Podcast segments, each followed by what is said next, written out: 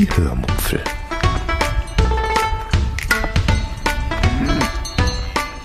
Aus dem Tagebuch einer Allgäuerin.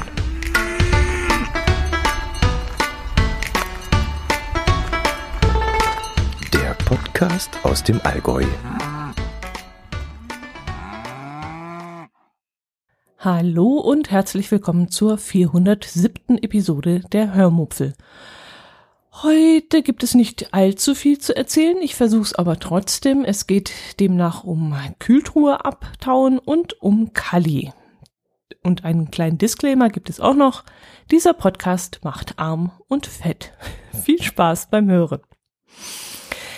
Eigentlich wollte ich diese Episode ausfallen lassen, weil es bei mir diese Woche nicht allzu viel zu erzählen gibt. Aber dann kam eben Kali dazwischen und deshalb dachte ich, ich erzähle euch mal davon. Jedenfalls macht dieses Thema weder arm noch fett, denn es kostet nichts und hat keine Kalorien. ja, wie fange ich an? Ich schaue in der ZDF-Mediathek immer wieder einmal gerne den Staatsanwalt an. Das ist eher eine recht ruhige Serie, in der sich absolut keine Autos überschlagen und keine aggressiven Kommissare durch den Film poltern und proleten. Also eher etwas für ältliche Zuschauer wie mich. Der Hauptdarsteller dieser Serie heißt Rainer Hunold und mit dem verbinden mich zwei Geschichten, die ich euch heute erzählen möchte. Geschichte Nummer eins hat mit meinem Bruder zu tun, der im Einzelhandel tätig war und dort einmal mit einem Mann ins Gespräch kam, der behauptet hat, der Vater von Rainer Hunold zu sein. Das hat mir mein Bruder einmal erzählt und da ergeben sich dann eben für mich mehrere Fragen. Erstens äh, hat mich mein Bruder vielleicht damals nur angelogen, um sich wichtig zu machen, was ihm durchaus zuzutrauen wäre. Oder zweitens hat der Mann, der angeblich der Vater von Reinhold Hunold, Rainer Hunold sein soll, vielleicht nicht die Wahrheit gesagt und hatte sich damit nicht wichtig machen wollen. Oder drittens stimmt die Geschichte und der Vater von Rainer Hunold lebte oder lebt noch immer im Allgäu. Ähm, ja, da das ungefähr schon 20 Jahre her ist, gehe ich mal davon aus, wenn er gelebt hat, tut er das vermutlich nicht mehr. Da sein Sohn ja auch schon über 70 ist, so knapp über 70, müsste der Vater dann um die 90 sein und die Wahrscheinlichkeit ist da eher gering. Ja, diese Fragen werden wir aber leider wohl nie beantworten können, denn ich kann den Schauspieler ja schlecht fragen, ob sein Vater vor 20 Jahren im Allgäu gelebt hat. Wäre auch ein bisschen albern, ihn deswegen wegen so einer Lappalie anzuschreiben. Gut, die zweite Geschichte, die mit Rainer Hunold zu tun hat, ist eine einfachere, nämlich, dass ich als kleines Kind mit meinen Eltern vor dem Fernseher gesessen habe und eine damals sehr beliebte Serie angeschaut habe. Ich weiß nicht, ob ich damals eine Erstausstrahlung gesehen habe oder eine Wiederholung. Weiß ich nicht. Ich kann mir nicht vorstellen, dass ich die Erstausstrahlung gucken, geguckt habe mit meinen Eltern. Da wäre ich wahrscheinlich viel zu klein gewesen sein. Vermutlich war es dann doch eine Wiederholung. Ähm, ich durfte allerdings sehr oft mit meinen Eltern noch länglich abends Fernsehen gucken. Das waren immer so Highlights, so, ja, so ein samstagabendliches Happening, wie es so in deutschen Familien damals üblich war. Man wurde dann gebadet am Samstag und hinterher durfte man dann mit den Eltern noch die jeweiligen Shows wie Wetten das und so. Und was war das da mit dem, ähm, äh, na, wie hieß er? Frankenfeld oder war der Frankenfeld vor mir? Wahrscheinlich vor mir, den habe ich nicht mehr lebend mitgekriegt. Wer waren dann noch? Auf Los geht's los. Das daran kann ich mich noch erinnern. Dalli Dalli kam, glaube ich, immer donnerstags. Hm, durfte ich aber trotzdem auch gucken. Also es gab dann immer so Abende, wo man dann zusammen mit der ganzen Familie vor der Glotze gesessen hat. Ja, worum geht's mir eigentlich? Wo wollte ich hin? Äh, um die Serie Ein Mann will nach oben. Das wollte ich euch erzählen. Die Serie spielte in Berlin äh, ab dem Jahr 1909. Der junge Karl Siebrecht kommt nach Berlin und will dort was werden. Er will also Karriere machen, was damals aber so nicht hieß, sondern man sagte damals, er will sich hocharbeiten. Im Zug, im Zug, ähm, also auf dem Weg nach Berlin, lernte die Göre Rike kennen, die ihm einen Schlafplatz in ihrer Wohnung anbietet, wo sie mit ihrer kleinen Schwester und ihrem trinksüchtigen, trunksüchtigen Vater lebt. Ein, zwei Folgen später stößt dann eben dieser Kalli zu ihnen dazu, der bis dahin als Seemann gearbeitet hat und nun auch sein Glück in Berlin finden will. Tja, und dieses Dreiergespann, das wird dann durch den Ersten Weltkrieg hinweg bis in die Weimarer Republik begleitet. Ich glaube, das geht dann so bis 1925, 30 ungefähr, diese, ähm, ja, diesen Zeitstrang.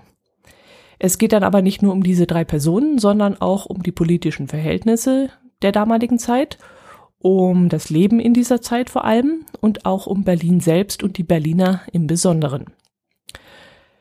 Ja, und was hat da eben dieser Rainer Hunold mit, äh, damit zu tun? Ähm, ja, in dieser Serie hat der Rainer Hunold sein Debüt als Schauspieler, nämlich als besagter Kalli, diesem Seemann, der in Berlin neu anfängt. Und bei uns in der Familie heißt Rainer Hunold auch heute noch Kalli und nicht Rainer Hunold. Ich glaube, meine Mutter kennt noch nicht mal seinen richtigen Namen, weil wir reden nur von Kalli, wenn wir ihn meinen. Und letzte Woche ist es dann passiert, dass ich den Staatsanwalt angeschaut habe und plötzlich kam ich auf die Idee, mal nach der Serie Ein Mann will nach oben zu suchen und nach 35, 40 Jahren diese Serie mal wieder anzuschauen. Ich wurde dann auf YouTube fündig, wo ich allerdings anfangs nicht alle Folgen gefunden habe. Ich hatte YouTube auf dem Fernseher geöffnet und dort fehlten seltsamerweise die Folgen 1 und 3. Also habe ich dann erst einmal mit der Folge 2 angefangen. Die Bildqualität ist, abgesehen vom alten, ungewohnten 4 zu 3 Format, mehr als gewöhnungsbedürftig. Das Bild ist mittlerweile so dermaßen unscharf, dass man echt schier Augenkrebs kriegt. Also ganz, ganz furchtbar.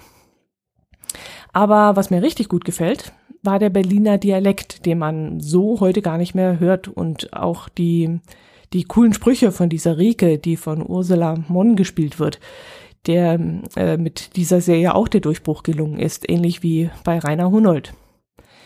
Außerdem spielt auch noch Harald Juntke mit, der damals gefühlt in seinen besten Jahren war und wenn ich die Serie heute anschaue, dann fallen mir auch sehr, sehr viele Schauspieler auf, die damals oder zu einem späteren Zeitpunkt in Deutschland berühmt waren und auch heute noch teilweise sind. Da ist zum Beispiel, ähm, wie hieß er, Mathieu Carré und eben diese Ursula, äh, Ursula Mon, Rainer Hunold, äh, Edith Hanke, müsste man auch noch kennen, äh, Günter Strack, der später jahrelang den Staatsanwalt in Ein Fall für zwei gespielt hat mit, der, mit dem Matula zusammen.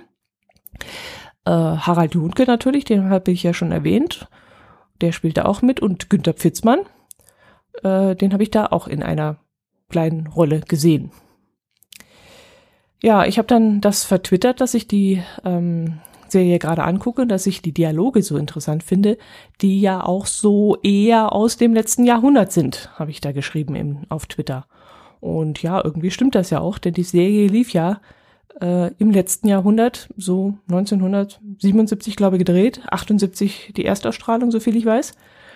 Und ähm, wenn man dann davon ausgeht, dass Hans Fallada, der den Roman dieser Serie äh, geschrieben hat, ähm, seine Protagonisten so sprechen ließ, wie das vielleicht so 1941 der Fall war, dann ist da vermutlich so ein, ja, ein vogelwilder sprachlicher Mischmasch in dieser Serie zu hören. Also das wird schon einiges durcheinander sein. Da wird viel, ähm, ja, so auf die 1940er Jahre gemünzt sein, aber auch vieles schon von der Neuzeit übernommen worden sein. Ich weiß nicht, was da mehr wiegt, ob das Buch äh, als Basis gilt für den Sprachgebrauch oder dann doch eher das Drehbuch, das dann etwas später entstanden ist.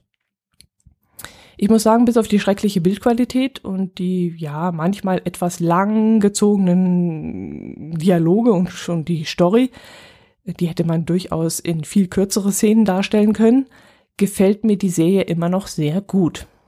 Ich habe dann auf einen Hinweis hin von Peter Kröger auf Twitter auch noch die anderen beiden fehlenden Teile gefunden und habe die Serie dann von vorne bis hinten durchgebinscht was sich ziemlich in die Länge gezogen hat, denn jede Folge ist fast zwei Stunden lang, was heute ja ja gar nicht mehr, das ist man ja gar nicht mehr gewohnt, außer vielleicht bei Kinofilmen, aber so sehen Serien werden ja allerdings äh, in der Regel kürzer gehalten.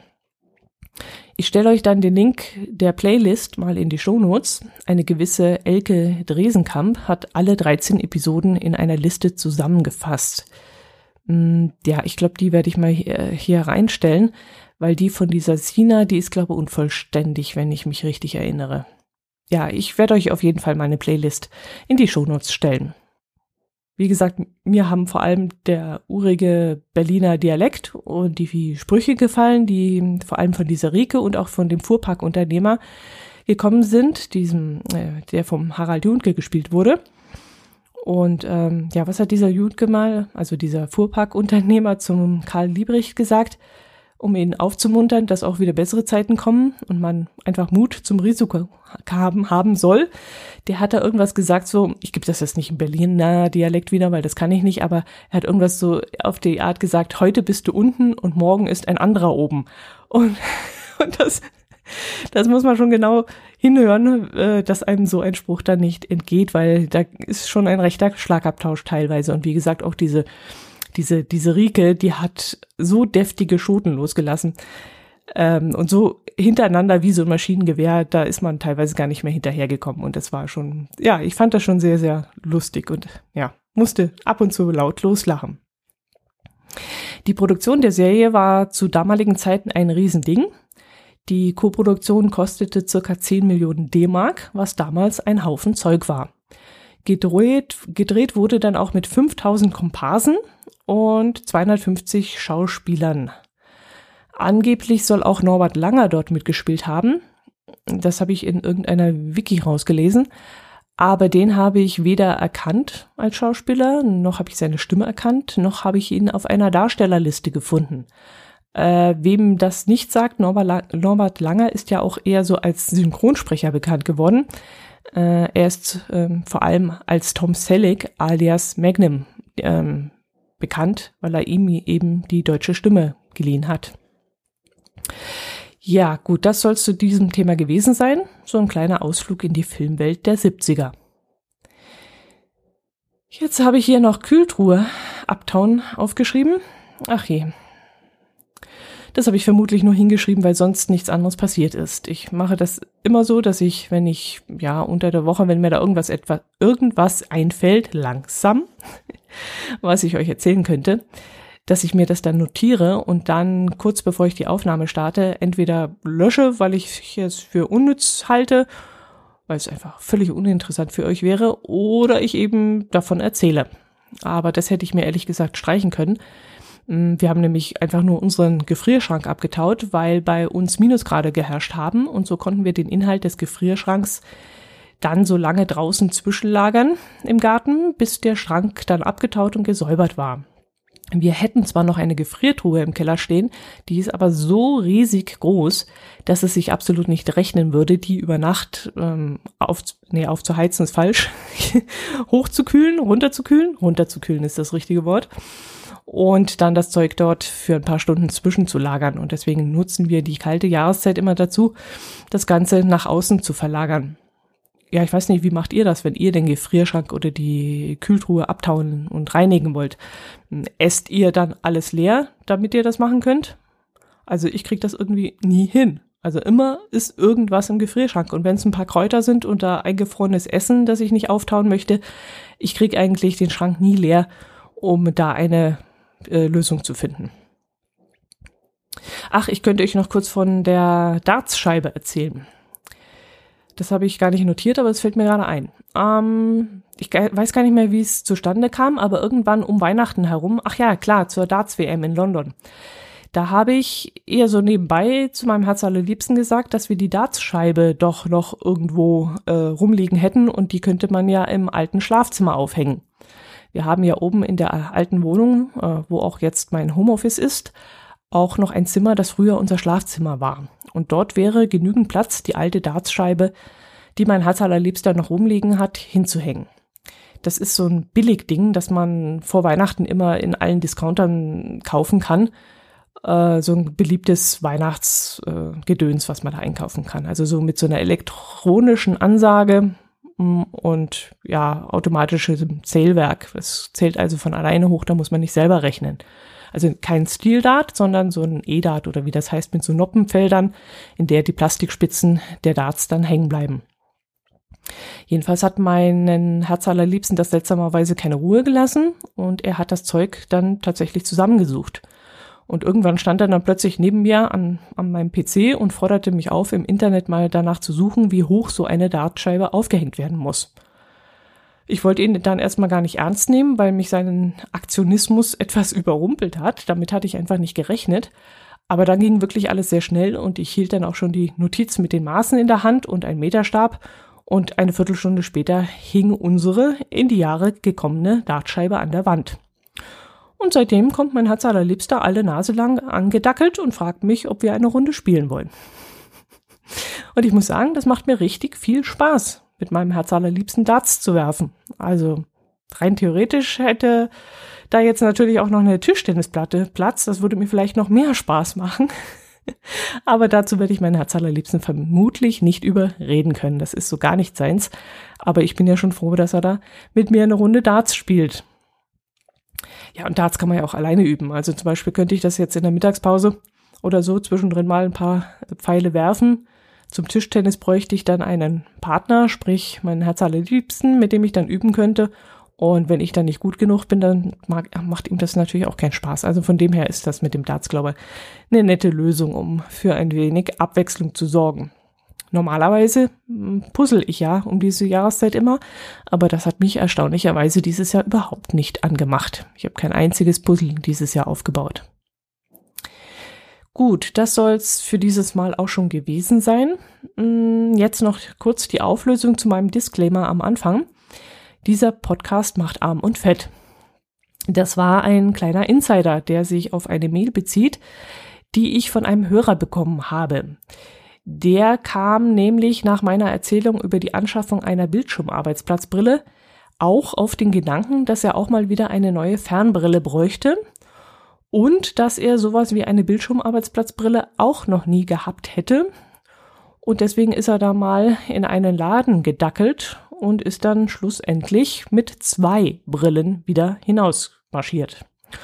Und weil er dafür roundabout 1000 Euro hinblättern musste, muss ich jetzt darauf hinweisen, dass das Hören dieses Podcasts arm macht. Es tut mir ja furchtbar leid, aber ihr müsst mich doch nicht so ernst nehmen, das gibt's doch wohl nicht. Ja, und weil es hier auch immer wieder um Essen geht, könnte es ja auch sein, dass man nicht nur arm, sondern vielleicht auch fett wird durch das Hören dieses Podcasts, ähm, weil man nämlich dann auf dumme Essensgedanken kommt. So hat mir zum Beispiel auch der Andreas einen Kommentar hinterlassen, dass er diese Rap-Rezepte recht interessant gefunden hat. Und er be bereitet diese Raps aber immer in der Mikrowelle zu und das wiederum fand ich dann sehr interessant. Und ich glaube, das werde ich mal ausprobieren. Äh, ich bin mir zwar nicht sicher, ich könnte mir vorstellen, dass die Wraps dann in der Mikrowelle recht feucht werden, weil da ja so eine Art Schwitzwasser entsteht. Und ich bin mir nicht sicher, ob dieses Schwitzwasser so allzu gut für die Teigfladen sind. Aber er hat mich da wirklich auf eine interessante Lösung gebracht und das werde ich dann mal ähm, ausprobieren. Ja, das war's jetzt aber wirklich. Mm, ich wünsche euch ein schönes Wochenende, eine schöne Woche. Und falls mir nächste Woche wirklich nichts einfallen sollte, dann seid mir bitte nicht böse, wenn die Folge ausfällt. Gut. Ja, das war's. Macht's gut. Bleibt gesund. Servus.